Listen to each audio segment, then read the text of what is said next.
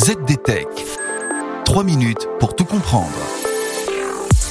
Bonjour à tous et bienvenue dans ce nouveau numéro du ZDTech, le podcast de la rédaction de ZDNet.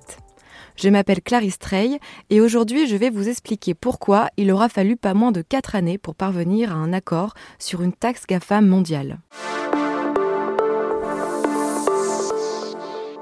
1460. C'est donc le nombre de jours de négociations qui auront été nécessaires pour sceller une entente sur ce sujet brûlant. Le week-end dernier, 136 pays de l'OCDE se sont mis d'accord sur cette réforme fiscale mondiale. L'accord établit d'une part un taux d'imposition minimum de 15% pour les entreprises dont le chiffre d'affaires dépasse les 750 millions d'euros. D'autre part, cet accord permettra aussi de réattribuer une partie des impôts perçus sur les multinationales.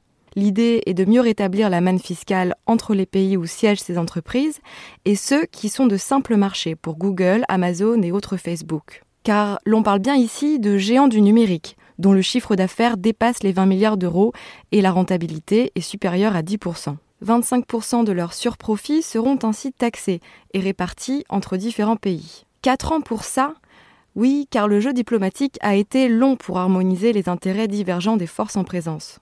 D'un côté, principalement les États-Unis, où siègent les GAFAM pour Google, Amazon, Facebook, Apple et Microsoft. D'un autre côté, les pays qui accueillent les filiales de ces groupes, souvent à coup de politiques fiscales avantageuses, comme l'Irlande par exemple. Convaincre l'Irlande d'adopter un taux d'imposition minimum de 15% n'a pas été aisé, mais le gouvernement irlandais a finalement accepté d'abandonner son taux à 12,5%. Un basculement décisif pour la réussite des négociations. Pour la France, cela ne va pas changer grand-chose en théorie, car Bercy pratique déjà depuis trois ans une taxe GAFA hexagonale. Son butin s'élève à près de 350 millions d'euros par an. Cette taxe nationale devrait désormais disparaître au profit du nouveau système d'imposition mondial. Si la France a beaucoup bataillé pour voir cet accord aboutir, c'est parce qu'elle fait partie des pays dont les règles fiscales étaient jusqu'alors contournées par les GAFAM pour optimiser leurs revenus. La nouvelle taxe pourrait augmenter les recettes fiscales mondiales de 125 à 150 milliards de dollars par an, à condition que les pays signent une convention pour ratifier l'accord courant 2022 et le traduire dans leur législation respective. Si tout se passe bien, la mise en œuvre de l'accord est prévue en 2023. Mais déjà, Bruno Le Maire parle, et je cite, de la révolution fiscale du XXIe siècle. Et voilà, normalement on a fait le tour du sujet.